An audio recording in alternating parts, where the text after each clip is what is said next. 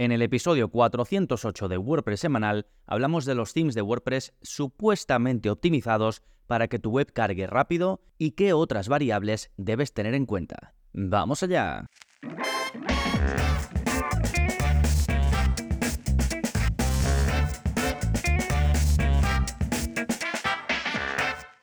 Hola, hola, soy Gonzalo Navarro y bienvenidos al episodio 408 de WordPress Semanal, el podcast en el que aprendes a crear y gestionar tus propias webs con WordPress en profundidad. Y hoy vamos a hablar de el mito de los temas de WordPress rápidos. ¿Existen realmente los themes de WordPress rápidos? Bueno, vamos a adentrarnos en este tema hablando primero de qué se consideraría un theme rápido para que puedas ver si el tuyo lo es. Después tratar el tema de los tipos de themes que son rápidos y otros de los que deberías subir si es que te preocupa el rendimiento de carga de tu web. Te voy a decir el mantra que yo sigo y que te recomiendo seguir en estos casos, que es básicamente el theme es para el diseño de la web y los plugins son para las características. Ahora profundizamos en ello. También te hablaré del símil de la ensalada, cuidado con lo que le echas. Y por último hablaremos de optimización. Bien, en un momentito vamos con todo esto, pero antes, como siempre, novedades que está pasando en gonzalonavarro.es esta semana. Pues tenéis nuevo vídeo de la zona código y en este caso el vídeo está enfocado a Learn Dash. Este plugin, ya sabéis, para crear pues una escuela online basada en cursos donde el usuario puede ir viendo su progreso. Es lo que se conoce como un LMS, un sistema de gestión de enseñanza. Bueno, pues en este plugin hay, gente que quiere modificar muchas cosas y una muy habitual es en la zona de perfil del usuario, ¿no? Pues tú puedes usar como un shortcode para crear una zona pues de perfil. ¿Qué ocurre? Que como esa imagen no la puedes cambiar, sale una imagen del, del, usuario y la recoge automáticamente de si el email asociado pues tiene una imagen, ¿no? El email del, del usuario. Entonces, mucha, mucha gente la quiere ocultar. Pues te enseño cómo puedes ocultarla en esa zona de perfil. Y luego también hay un enlace para editar el perfil. Ese enlace lleva a la zona de administración de WordPress, algo que pues normalmente no vamos a querer.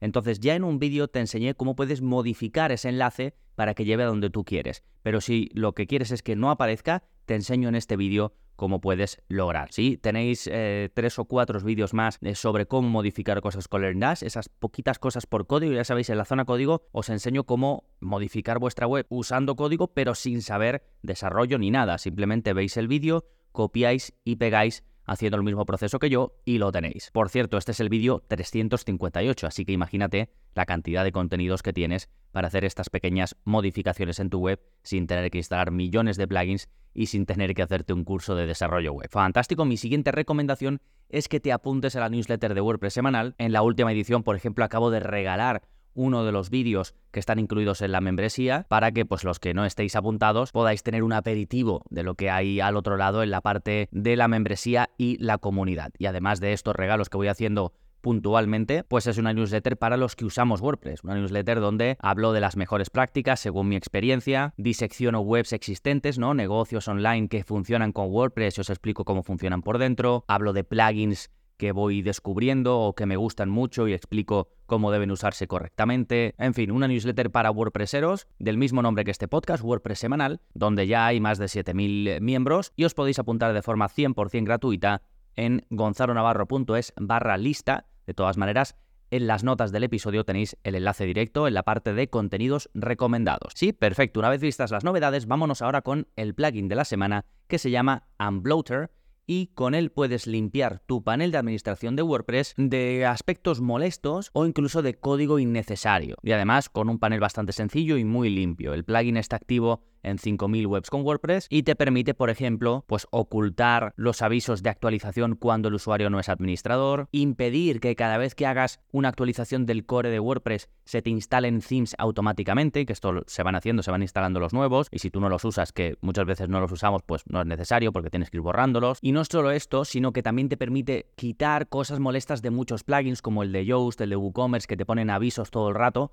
que puedes quitar sin problemas y un montón. Hay una lista interminable de cosas que puedes desactivar que suelen ser molestas cuando estás navegando por la parte de administración y también otras un poco enfocadas pues a lo mejor al rendimiento o un poco más pensadas en la parte frontal, ¿no? Por ejemplo, cuando vas a hacer login sale una especie de selector para cambiar el idioma. Esto sale desde hace algunas versiones, pues si lo quieres lo puedes quitar. Son muchas opciones. Os dejo el enlace en las notas del episodio. Es un plugin totalmente gratuito, tiene, ya digo, eh, bastantes instalaciones activas, así que es muy buena opción para hacer esa limpieza de las cositas molestas en la parte sobre todo de administración de WordPress. Ya digo, tenéis el enlace en gonzalonavarro.es barra 408, que es el número de este episodio. Fantástico, pues ahora sí, vámonos con el tema central, el mito de los themes rápidos. ¿Existen de verdad temas de WordPress rápidos?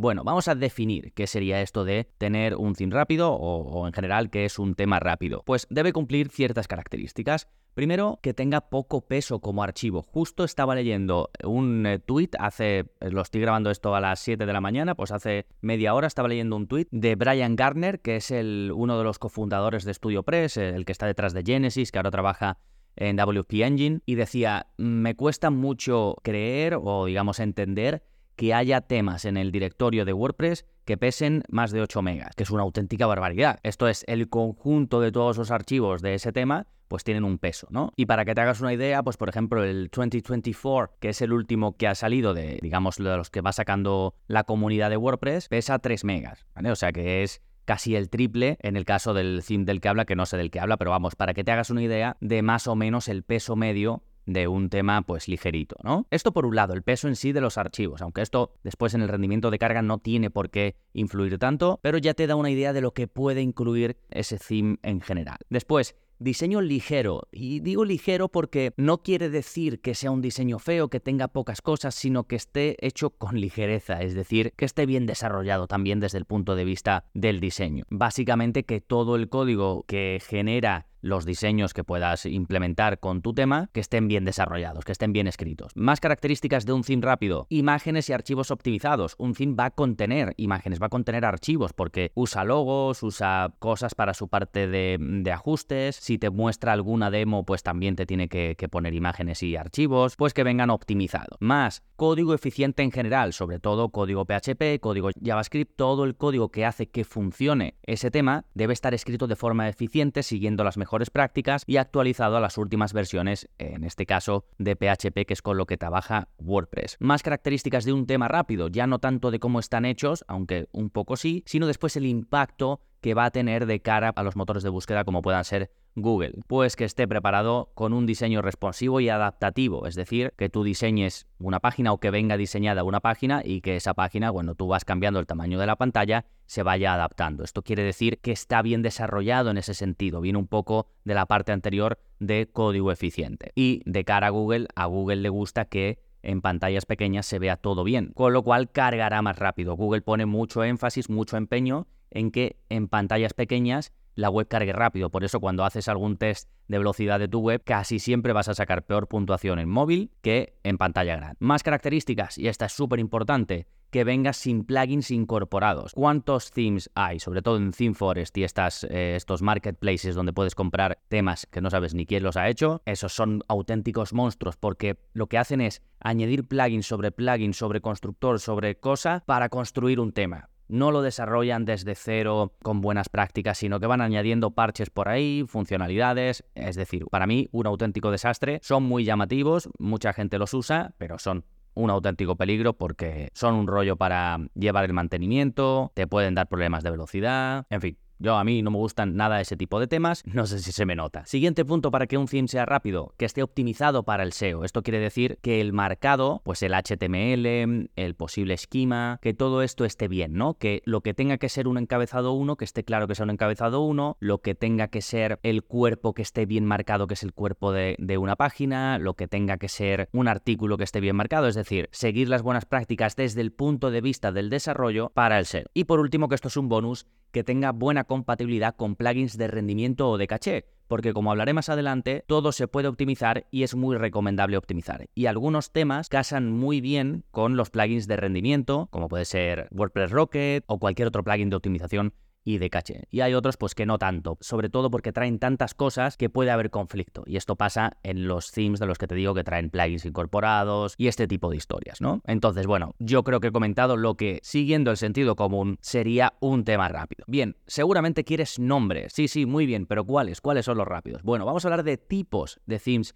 que son rápidos y otros de los que deberías huir si te preocupa el rendimiento de tu web. En líneas generales, los temas minimalistas tienen más posibilidades de ser rápidos. Esto pues es de cajón. Cuanto menos traiga, más posibilidades de que cargue rápido. Pero esto es un poco tramposo porque al final, como hemos dicho antes, el código del propio tema tiene que estar muy bien desarrollado, cuándo se carga cada cosa, en qué orden va y demás. Entonces, lo de minimalista puede engañar. Tú puedes ver un tema que a priori tiene un diseño minimalista, pero que por detrás no es nada minimalista y está construido pues de aquella manera, ¿no? Y de hecho no tienes que renunciar a opciones que necesites. Hay temas muy completos con muchísimas posibilidades de diseño y que son rápidos, de fábrica al menos. Por ejemplo, GeneratePress, Astra, Ocean WP, Nev, Cadence Theme, todos estos te ofrecen muchísimas posibilidades en cuanto a diseño, están muy bien desarrollados, es decir, son rápidos. Tienes curso de, GeneratePress, de Astra y de Cadence, ¿eh? de los que he comentado, tienes un curso de eso. Hay muchísimos más, ¿eh? estos son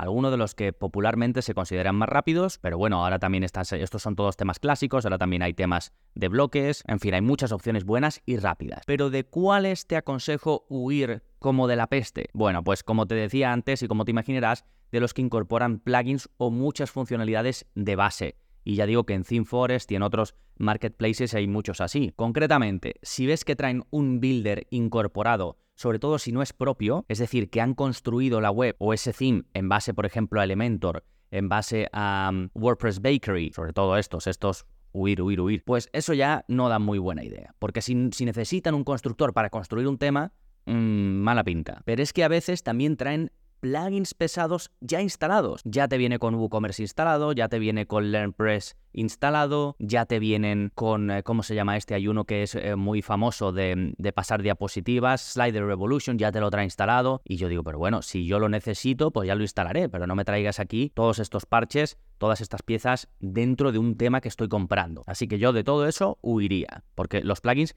ya los puedes instalar tú, no hace falta que te vengan metidos en un theme. Y también huiría de los que son multipropósito y que no puedes desactivar las opciones que no vas a usar, porque multipropósito suena bien, es decir, puedo usar un mismo tema, pues si quiero, imagínate que me dedico a hacer webs y quiero hacer una web de restaurante, pues tengo como módulos para poder em, diseñar y tener las características de restaurante. O después uno voy a hacer para dentistas, pues lo puedo hacer o otro para, mm, yo qué sé, servicio de chofer de limusina, pues lo puedo hacer todo con el mismo tema. Pero ¿qué pasa? Que si yo quiero hacerla de restaurante, pues voy a usar las características de restaurante, pero por detrás tengo todas esas funcionalidades que me permitirían hacer la web para limusina o hacerla para yo que sé qué. Entonces, imagínate todo lo que va a traer ese tema, ¿de acuerdo? Y aquí viene el mantra que yo sigo y el que te recomiendo seguir. El tema, el theme, es para el diseño y luego para las funcionalidades ya utilizaremos plugins o código, ¿de acuerdo? El tema, el theme, lo vas a usar para configurar el aspecto de tu web. Y luego, pues vamos a añadir una funcionalidad que quiero formularios avanzados, un formulario de contacto, pero después también quiero un formulario donde la persona va a poder crear o ver que el presupuesto en función de lo que va eligiendo o lo que sea. Pues instalo un plugin de formulario que me permita lograrlo. Pero no busco un tema que venga con esa funcionalidad. ¿Que quiero vender productos físicos? Pues instalo eh, WooCommerce, que quiero vender productos digitales, pues instalo EDD, que quiero vender eh, acceso a una membresía, pues instalo algún plugin de restricción de contenidos o de membresía, como Paid Memberships Pro o Restrict Content Pro,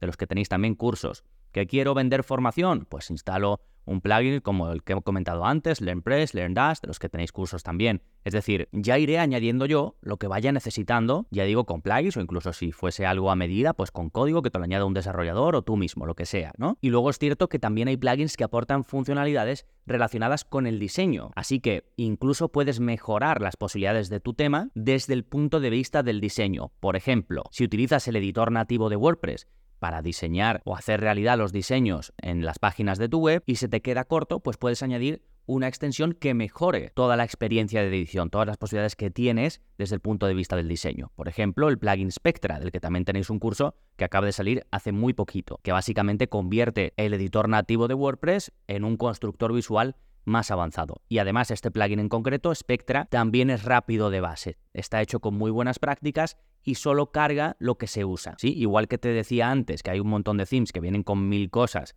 y que todas están funcionando a la vez, pues por ejemplo este plugin no, trae muchas opciones que primero puedes marcar y desmarcar según tu conveniencia, pero además, aunque las tengas activas disponibles en la parte de administración, solo se cargan en la parte frontal las que se estén usando. Imagínate que añades un bloque de galería de imágenes, pues ese bloque se carga pero si no usas ningún bloque de ventanas modales o de sliders, pues no se van a cargar. Sí, esa es un poco la idea. Pero bueno, está muy bien esto de que los plugins son para añadir funcionalidades y demás, pero también ten cuidado con todo lo que vas añadiendo. Cuidado con lo que le echas a la ensalada. Y aquí viene este símil que cuando hacía el guion me parecía muy buena idea, pero que me está sonando ya un poquito cursi. Pero bueno, ya que está, seguimos con él. Imagínate que te preparas una ensalada, porque quieres comer ligero. Pero si le echas una salsa que lleva un montón de grasa y un montón de azúcar, le echas picatostes, le echas pollo frito rebozado, pues la ensalada ya no va a ser tan ligera. Pues bueno, con los themes ocurre lo mismo. Tú puedes partir con un tema súper ligero que cumple todo lo que hemos dicho al principio de este episodio, pero después le empiezas a meter todo lo que te van recomendando por ahí. Que ves un vídeo en YouTube y te dicen que con Elementor se diseña mejor